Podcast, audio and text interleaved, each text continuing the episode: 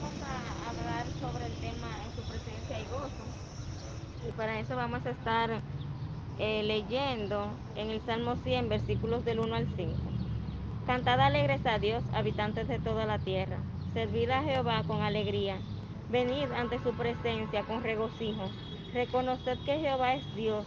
Él nos hizo y no, nosotros a nosotros mismos. Pueblo suyo somos y oveja de su prado. Entrad por sus puertas con acción de gracia, por sus atrios con alabanza. Alabadle, bendecid su nombre, porque Jehová es bueno, para siempre su misericordia y su verdad por todas las generaciones. Eh, eh, aquí el Salmo 100 es una oración de alabanza.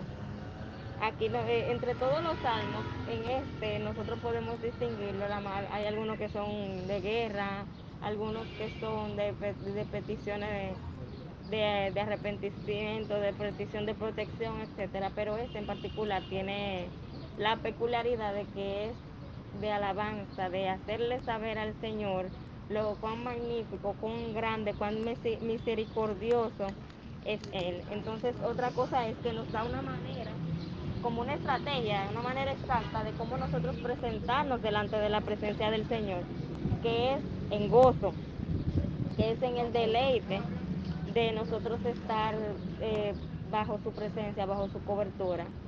Eh, a veces eh, no es fácil y más últimamente con las situaciones que se están viviendo ahora mismo a nivel mundial, a nivel internacional, donde todo lo que vemos es tristeza, esa guerra que está en, entre Ucrania y, y Rusia, ver que las posibles consecuencias que eso le pudiera, nos pudiera traer pero en Dios, eh, Dios a los suyos, a los que le buscan, a los que deciden confiar en Él, a los que deciden mantenerse en fe, eh, viendo lo que Dios tiene planificado para nosotros y no lo que nuestros ojos están mirando, eh, nos da la tranquilidad de que de podernos mantener en paz.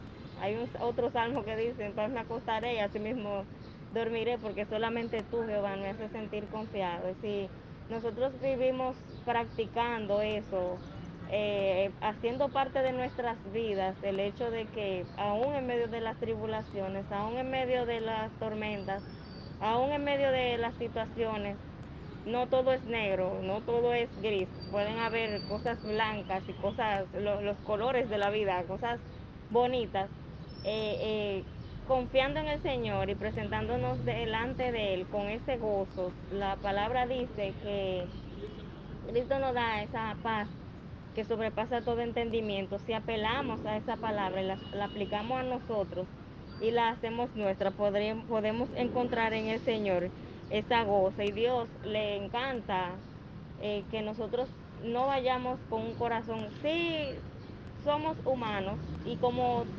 tenemos sentimientos, podemos presentarnos con un corazón contrito y humillado. Y Dios dice en su palabra que un corazón contrito y humillado, Él no lo desecha nunca. Pero que hagamos el esfuerzo.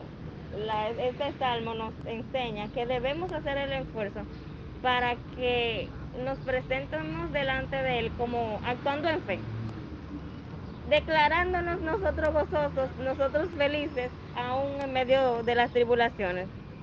El, el, hecho de uno estar con el Señor, de uno tener a Dios dentro de uno, tener a Dios a nuestra diestra, tener a, Dios a nuestro lado, sabiendo que Él está como un guerrero valiente, eh, cuidándonos, es eh, pendiente de nosotros, debe de ser más que suficiente para nosotros sentirnos felices.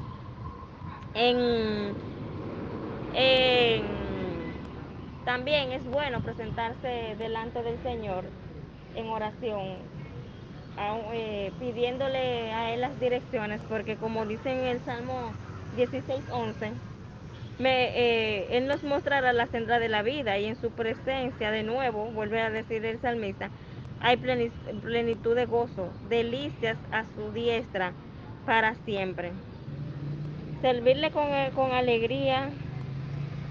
En la iglesia primitiva, los, los apóstoles pasaron persecuciones, Y si nosotros nos ponemos a buscar la vida de cómo falle la forma de cómo fallecieron muchos de ellos, fallecieron en situaciones muy eh, fueron mártires en la historia, pero aún así ellos no dejaron nunca de sentir esa plenitud, de sentir esa, o por lo menos eso es lo que nos refleja la Biblia, de que aún, por ejemplo, en el caso de Esteban, aún él estaba siendo apedreado, cuando él vio que se abrieron las ventanas de los cielos para recibirlo a él, él en lo físico estaba sufriendo, pero él no se enfocó en el dolor físico que le estaba pasando, sino en lo que él estaba viendo, en, su, en esa dimensión que se le abrió, lo que él estaba viendo, que era mucho más de lo que él estaba pasando aquí en la tierra. Y él sabía que esa alegría eterna él la iba a tener.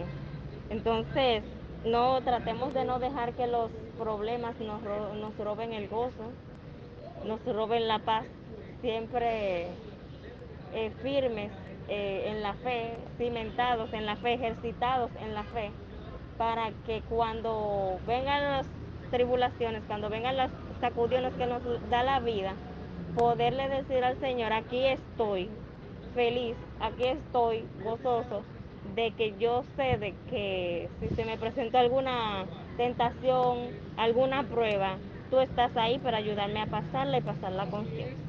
Si alguien tiene algo más que agregar.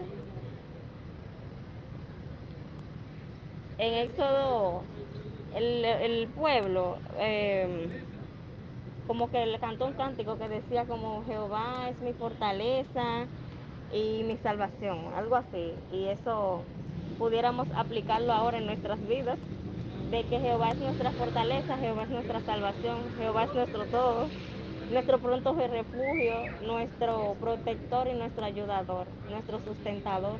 Y también algo bueno, que Él es un, el mayor estratega, yo siempre digo que en la vida de los seres humanos para instruir el camino, como dice, me hará saber el camino que debo de recorrer, algo así que dice uno de los salmos, eh, es el Señor que siempre y cuando nosotros tengamos una relación, una comunicación con Él, nos va a ir dando las instrucciones de cómo poder eh, caminar en esta vida.